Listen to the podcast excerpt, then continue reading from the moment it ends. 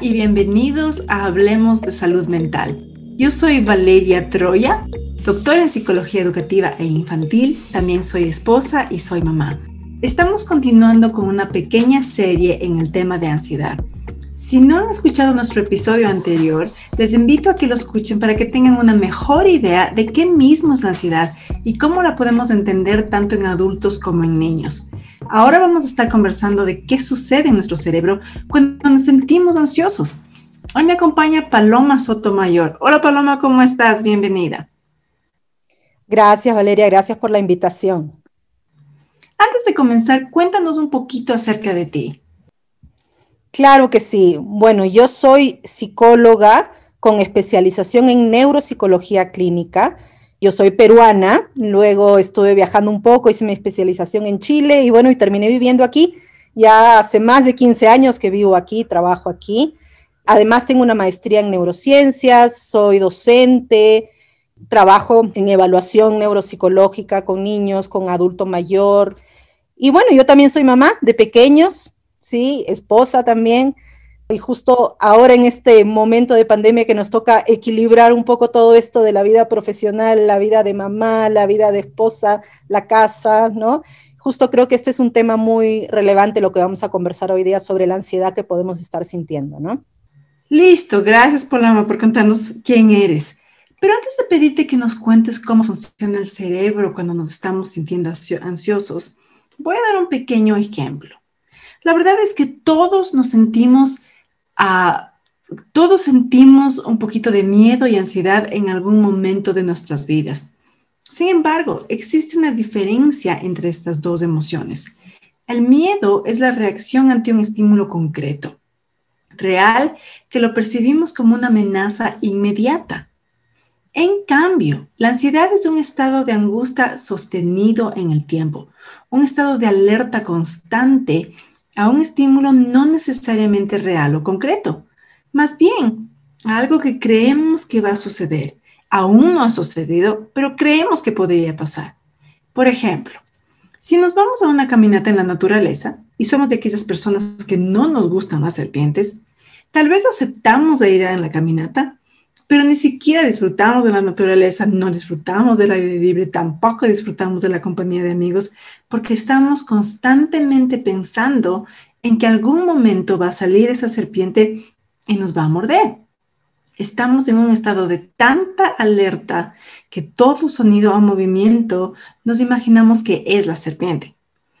El miedo, por lo contrario, sería que con tanta mala suerte pisamos una rama y de abajo de la rama sale la serpiente. Pegamos un buen grito y un salto porque esta vez la serpiente sí estaba al frente de nosotros.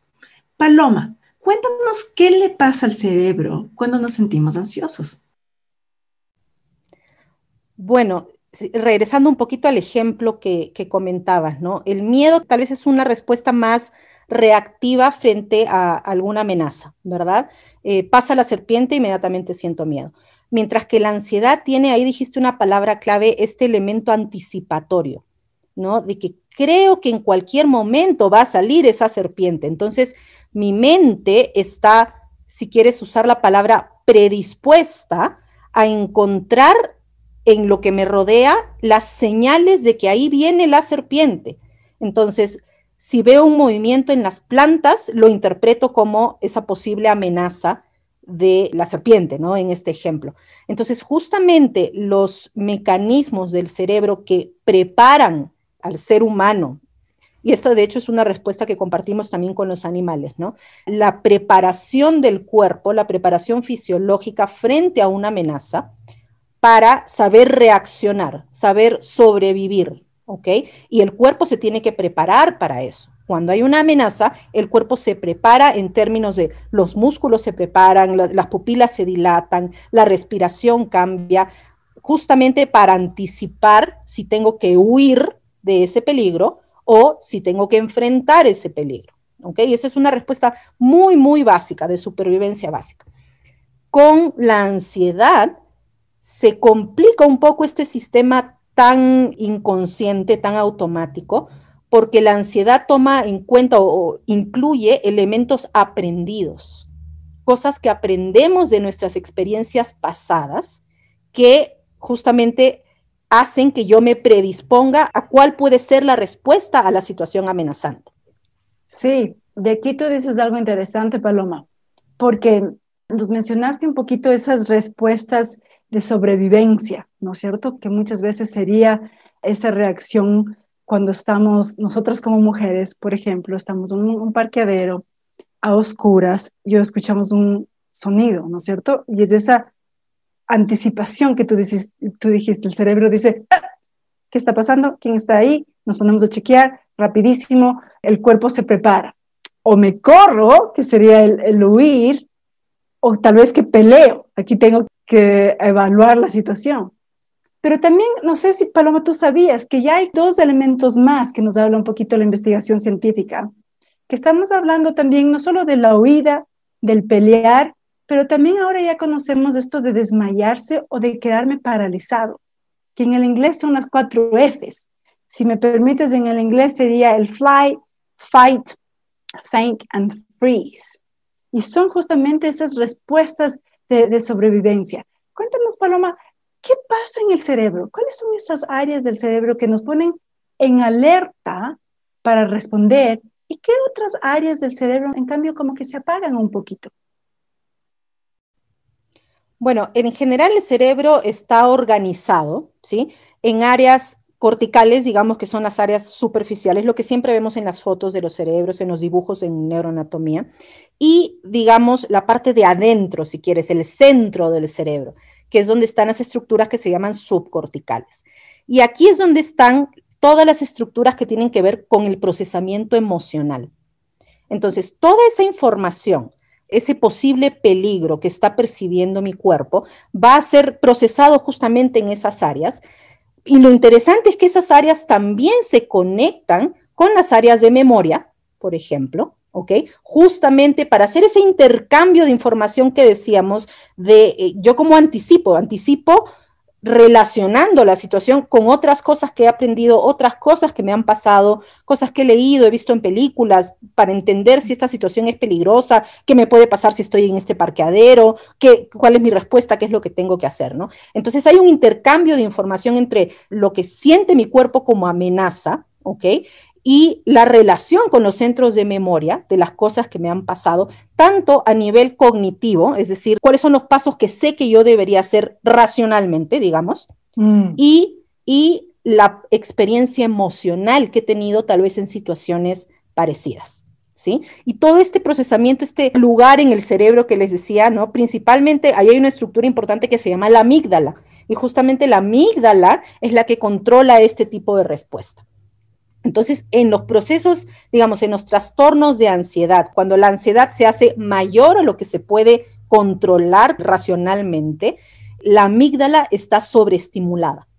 ¿No? Esto es lo mm. que tú decías. ¿Cuáles son las áreas que están más activadas y cuáles, cuáles son las áreas que están más dormidas, como tú decías? Entonces, justamente hay una sobreactivación de estas áreas como la amígdala y una subactivación de las áreas corticales que son, podríamos decirlo así, las racionales, las que me dirían, no, tranquila, e, ese sonidito mm. fue un carro que pasó, no es una persona que te va a atacar, ¿verdad? Y en esa sobreactivación lo que ocurre es que prima el miedo, prima eh, toda esa sensación que le da una mayor prioridad a escoger los estímulos que tal vez yo perciba como amenazantes versus a calmarme y pensar racionalmente y analizar racionalmente la situación para ver si realmente es peligrosa o no es peligrosa. Sí, y aquí les cuento, amigos oyentes, que esta partecita que dice paloma, la amígdala, tiene el tamaño de una canica. sí, más o menos. Es como una canica grande, una canica gordita, que está en la parte de atrás, en la nuca de nuestra cabeza, y es interesante porque Paloma aquí nos menciona la diferencia entre el cerebro racional, que nosotros le conocemos en psicología, al cerebro emocional. Y, lo chévere es que sabemos que cuando nos estamos formando en el vientre de nuestra mamá, hay una, un desarrollo de adentro para afuera, ¿no es cierto, Paloma? Entonces comenzamos con este tronco encefálico, la amígdala, y vamos teniendo esas capas que nos dice Paloma hasta que llegamos al cerebro racional que se encuentra en los lóbulos frontales. Y esos lóbulos frontales que justamente están en nuestra frente, ¿no?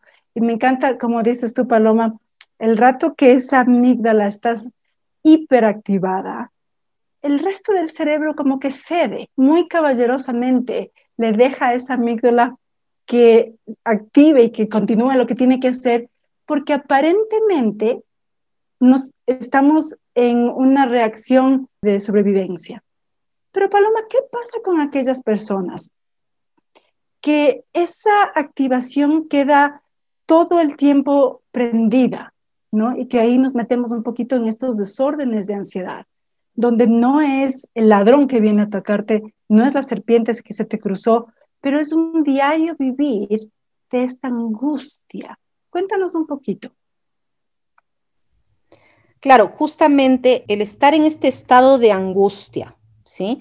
Lo que hace es que estemos en una situación de alerta constante, como si fuera una predisposición a que algo malo va a ocurrir, ¿verdad? Entonces, digamos, en una situación en la que puedo controlar esa ansiedad, debe haber un intercambio, un intercambio entre la información que percibo como amenazante y las características, para seguir usando el mismo término, racionales de la situación. Entonces, ese ida y vuelta de información hace que yo me dé cuenta y haga un proceso de decisión que justamente ocurre en el lóbulo frontal que me permite saber cómo reaccionar y realmente valorar si eso no es una situación amenazante en una persona que sufre de un trastorno de ansiedad, justamente ese intercambio de información no se da de esta misma manera, ¿verdad? Y se da mayor peso a lo que me sugiere peligro. ¿Sí? No tiene que ser un real peligro, sino algo que yo interpreto como un peligro. Entonces, la atención se hace selectiva, se hace sesgada ¿no? Le presto más atención a aquellos estímulos que yo interpreto como amenazantes que a los estímulos que me están diciendo que no es amenazante la situación. Entonces es como una recogida de información sesgada, selectiva, que me convence que realmente hay una razón, digamos, para sentir este peligro, esta anticipación, ¿no? Porque los trastornos de ansiedad lo que generan es, esa sensación de que algo me va a pasar, ¿verdad? Como en mm. las crisis de mm. pánico, ¿no? Se acelera el pulso, la respiración, entonces la persona siente que se va a morir, entonces muchas veces terminan en la emergencia justamente porque creen que les está dando un infarto, etcétera, etcétera. Entonces, la reacción del cuerpo es totalmente mediada o, digamos la interpretación que hace mi mente de la situación le dice a mi cuerpo cómo reaccionar. ¿Sí? Y se genera esta cadena entre la interpretación y la respuesta del cuerpo que a su vez retroalimenta esa interpretación. Entonces, si yo me siento en peligro, mi cuerpo se prepara para el peligro y esa preparación del cuerpo refuerza la idea de que sí estoy en peligro ida y vuelta, y se crea un círculo vicioso, que eso es justamente lo difícil de cortar cuando uno está en un proceso de, esta anticipación ansiosa, ¿no? Sí, me encanta lo que dices, Paloma, usaste mucho la palabra, es esta percepción de peligro. La ansiedad se basa en el que estoy pensando que algo me va a pasar. No, el peligro no está enfrente mío ahorita, que sería el miedo, pero es que creo que algo me va a pasar. Y para dar unos poquitos de ejemplos, ¿no es cierto?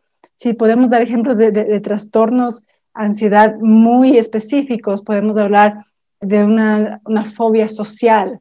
Todas las fobias entran en lo que son ansiedad, ¿no es cierto? El hecho de que realmente me puede costar muchísimo ir a una fiesta, muchísimo a un evento social, a un trabajo, porque creo que nadie va a hablar conmigo o porque asumo que nadie me va a sacar a bailar. Entonces no quiero verme la única solita, ¿no? Por ejemplo, uno de los trastornos que más se estudia en todo este mecanismo es el estrés postraumático. Lo interesante del estrés postraumático, un poco para contextualizarnos, es una respuesta ansiosa pero la respuesta está basada en un evento que ya ocurrió en el pasado, por eso se llama postraumático, ¿verdad?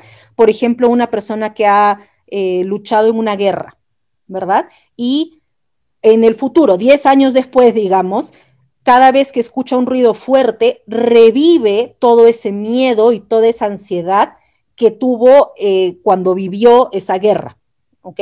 Por ejemplo, entonces, lo interesante de esto cuando se estudia en la ciencia es justamente ver lo fuertes que son las relaciones entre la memoria, la, la emoción y la experiencia, que puede hacer que uno reviva, no solamente recuerde, sino reviva con todas las emociones, con la sudoración, con el miedo, una situación que ocurrió hace 10 años.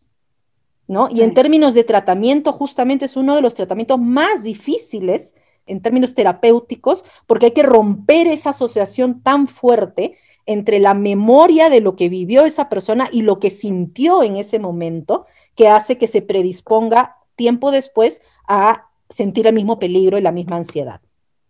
Sí, exactamente. Y creo que algo importante de decir aquí es que muchos trastornos de ansiedad justamente reflejan, como Paloma dice, ese pánico de que algo en ese momento sucedió. Es tan fuerte la experiencia que el cerebro lo recuerda, lo graba y vuelve a revivir, como dice Paloma, tal cual ese episodio, ¿no? Son realmente unos eventos de mucho pánico.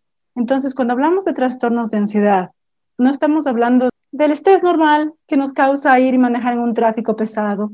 Tampoco es el estrés de que, ay Dios mío, ya me atraso, se me va el bus. Eso no es ansiedad. Porque todos, aquí creo que es importante decir, Paloma, que todos, todos los días vivimos con un nivel de ansiedad. Y nuestro cerebro lo maneja bastante bien, ¿no es cierto? Es decir, aún no me, no me he duchado, pero tengo que salir en 10 minutos.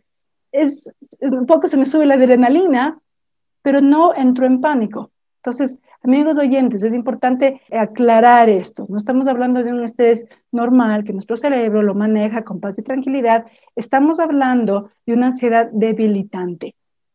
Que hay personas en las que su vida se convierte en casi un infierno, Paloma. No sé si podría yo describirlo así. ¿Qué piensas tú? Sí, y justamente cuando ya hablamos de trastorno, a diferencia de eh, la, sensación de ansiedad, cuando ya estamos en los trastornos, estamos hablando de estas situaciones que son debilitantes e incluso incapacitantes. Entonces, es mm. diferente sentirse nervioso porque se van a ir a una fiesta, como tú decías hace un rato, ¿no?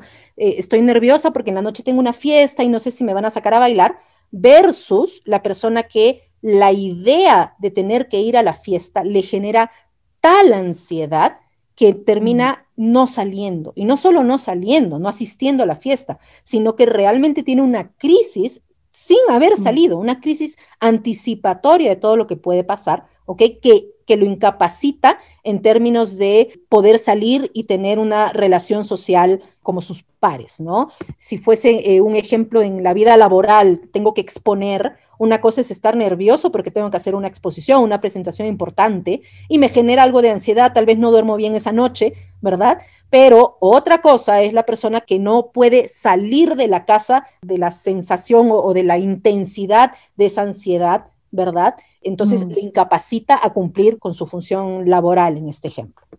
Sí, y creo que, como decíamos al inicio, Paloma, estamos conversando de estos temas porque sabemos que el número de personas sufriendo con trastornos de ansiedad en la actualidad ha crecido.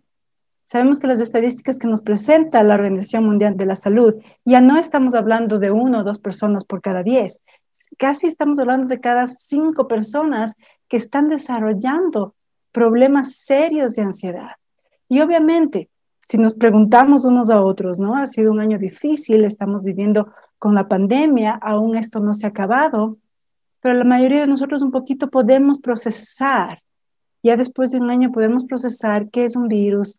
Ahora estamos viendo la aparición de vacunas, pero hay personas que aún están sintiéndose, como decía Paloma, casi, casi discapacitadas del no salir, porque ¿qué pasa si me contagio? ¿Qué pasa si salgo y mi vecino eh, tuvo COVID y me lo contagia? ¿No es cierto? Es ese pensamiento. ese sentimiento que decía Paloma, de pronto el cuerpo se inunda de todos esos químicos que me paralizan. Justamente yo trabajo mucho con el adulto mayor y el adulto mayor es una población vulnerable, es una población que está en riesgo en el marco de esta pandemia. Entonces, imagínense si nosotros, adulto medio, si quieren, eh, tenemos miedo, ¿verdad? Y queremos eh, cuidarnos y no contagiarnos. Imagínense lo que es para el adulto mayor, ¿verdad? Que se sabe que está en el grupo de riesgo, que si le da tiene menos probabilidad de sobrevivir y además que está en una situación, muchos de ellos, en que se les ha encerrado de un momento a otro, ya no tienen contacto con sus familias y no tienen ninguna estrategia para desfogar ese estrés que puede llegar a, aumentar y a generar trastornos del sueño, ¿verdad? Los deterioros cognitivos y, bueno, los, los, trastornos de ansiedad. Entonces, justamente todo eso basado en el miedo y que no sabemos, no tenemos suficiente información con respecto a esta situación y no sabemos exactamente cómo se contagia. Y si no sabemos, no lo puedo controlar. tiene mm. mucho que ver con control, ¿no? Entonces, mm. si no puedo controlar la situación, entonces estoy en riesgo, estoy en peligro y tengo miedo. ¿Y cómo me protejo? Exacto. Porque si no lo controlo, ¿cómo me protejo de este enemigo invisible? Pero cuéntanos, Paloma, desde la parte neuropsicológica, ah, ¿cómo puedo ayudarle a mi cerebro a calmarse? Porque sabemos que es esta amígdala, todo eh, el tronco cefálico, etcétera, estas partes del cerebro que se han quedado activadas. ¿No es cierto? Es una hiperactivación afuera de tiempo. ¿Cómo podemos ayudarle a calmar? Hace un momento hablábamos del círculo vicioso que se da entre la activación del cuerpo, ¿verdad? En respuesta a lo que la mente está interpretando. Y, la idea es justamente intentar cortar, interrumpir este círculo vicioso. Entonces, hay muchas estrategias, pero una de las cosas que se puede hacer, que creo que es la más usada, es justamente intentar calmar al cuerpo. ¿verdad? Yo corto ese círculo vicioso calmando al cuerpo. ¿Y cómo calmo al cuerpo? Una de las técnicas más efectivas es la respiración. Si eh, cuando uno está en un proceso de pánico, la respiración aumenta, aumenta, aumenta, aumenta, e incluso uno llega a hiperventilar, porque uno respira muy rápido y cortito, ¿verdad?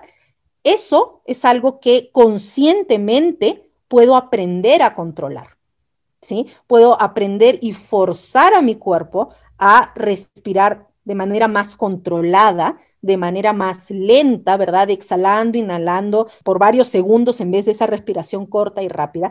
Y eso lo que hace es ayuda a calmar el ritmo cardíaco, ¿verdad? El ritmo del corazón baja, se enlentece y eso le manda la señal a mi cerebro que tal vez ese peligro no es tal, ¿verdad?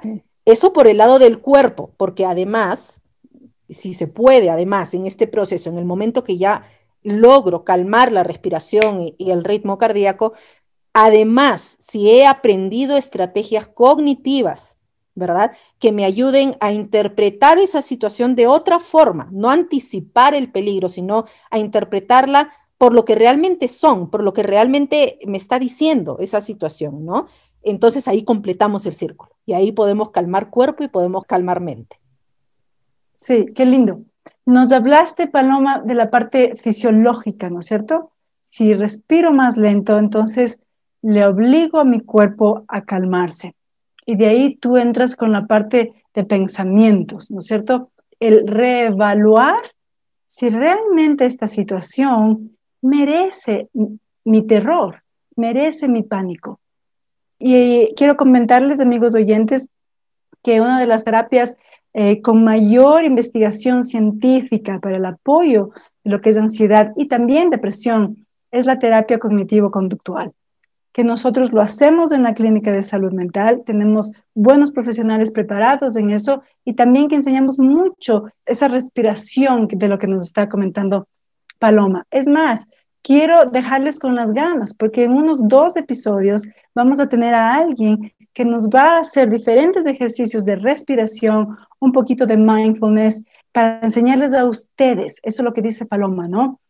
Si es que estoy empezando a sentir que mi cuerpo está empezando a perder esa estabilidad, el decir, ok, ahorita necesito respirar más profundo de lo que lo haría normalmente. Paloma, cuéntanos un poquito. Algunas personas tal vez están preguntando y diciendo, ¿y qué tal medicamentos? ¿Podemos tomar medicamentos con ansiedad? ¿Sirven? Bueno, sirven, sí, por supuesto. Esto es algo que es importante mencionar que debe ser supervisado por un médico psiquiatra, ¿de acuerdo? Porque justamente tal vez en épocas anteriores donde la venta era más libre, sin receta médica, mucha gente se acostumbró, si lo queremos decir así, a utilizar benzodiazepinas, por ejemplo, como el Xanax, que es el más conocido, ¿verdad? Con la idea de que no causa adicción, de que no causa daño. Todo medicamento, ¿ok? Todo medicamento tiene un efecto secundario y uno tiene que informarse bien. No estoy diciendo que no se puede usar, estoy diciendo que se debe usar supervisado, con la supervisión y el control médico para que nos diga exactamente cuál es la dosis. Y además, hoy en día ya no solamente se utiliza un medicamento, ahora hay nuevos medicamentos que no son de venta libre, que tienen muchos menos efectos secundarios, ya no causan somnolencia, no causan enlentecimiento, ¿verdad? Y se pueden usar con muchos mejores resultados de los medicamentos anteriores, digamos, ¿no? Entonces, claro que se pueden usar no son necesarios en absolutamente todos los casos. Por eso es que se necesita hacer una consulta para saber quiénes son las personas que realmente se van a ver beneficiadas de un tratamiento farmacológico. Exactamente, gracias por eso, Paloma. Y creo que aquí el llamado a tener cuidado, ¿no? Especialmente cuando el tratamiento es con niños y adolescentes, porque los estudios farmacológicos por lo general se hacen con poblaciones adultas y se hace menos con poblaciones infantiles. Entonces, papás, si es que sus niños están pasando por épocas de ansiedad, con todo lo que estamos pasando, con las clases virtuales, el impacto de estar encerrados, el tener cuidado. Es importante conversar con profesionales. Por favor, no vayan a una farmacia, no se automediquen, conversen con profesionales como nosotros, veamos cuál es la solución. Em, personalizada, porque creo que es importante tomar eso en cuenta, ¿no es cierto, Paloma? El decir, no todos los medicamentos son para todo el mundo. Hay otras salidas, lo que tú decías, ¿no? Podemos empezar con respiración y la respiración tiene una cantidad de investigación que la respalda, es impresionante. El decir también trabajar con los pensamientos y tal vez es necesario, yo diría, al último, en casos más extremos, irnos por lo que es un aporte farmacológico. Paloma, déjanos con unos poquitos consejos a aquellas personas que tal vez nos están escuchando y diciendo, en realidad yo estoy sufriendo con esta angustia, con esta ansiedad, todo lo que está pasando ha hecho mi vida tan difícil. ¿Qué nos dejarías tú unos últimos consejos? Bueno, yo creo que hay muchas cosas importantes de las que hablamos hoy, pero si ya hablamos de un consejo, creo que sería importante quedarnos con las palabras mindfulness y respiración. Porque justamente como decía Valeria hace dos minutos, muchos estudios ya nos hablan realmente de los resultados, especialmente si utilizo las dos técnicas juntas. Y estamos hablando, ¿se acuerdan al comienzo del podcast? Hoy día hablamos de cómo esa amígdala se hiperactiva y esa parte frontal que decide por mí, ¿verdad? Que me dice cómo valorar y decidir en una situación se hipoactivas, se adormece, decíamos, ¿ok? Hay estudios que ya nos dicen que combinar respiración con mindfulness hace el efecto contrario. Hipoactiva, calma mi amígdala e hiperactiva mi lóbulo frontal. Entonces me hace estar más alerta y más racional. ¿De acuerdo? Entonces, si hay un consejo que yo les pudiera dar es antes de estar en estos estados eh, en los que realmente ya no puedo controlar mi ansiedad, pierdo el sueño o lloro todo el día, no puedo trabajar, o que esas situaciones pasan de mi control y que ya necesitan una atención profesional, antes de eso, tratar de incorporar en la medida de lo posible estas costumbres, si quieren. Para mindfulness hay un montón de aplicaciones. Hay aplicaciones para meditar, me hablan, me calman, me enseñan a respirar. No necesariamente uno tiene que entrar en un proceso terapéutico si no lo mm. necesita, sino que es una costumbre que se puede incorporar. Eso y ejercicio. ¿ok? El ejercicio, las endorfinas, esto ya lo deben haber escuchado mil veces y si lo han escuchado mil veces es porque tiene certeza, es verdad, ¿ok?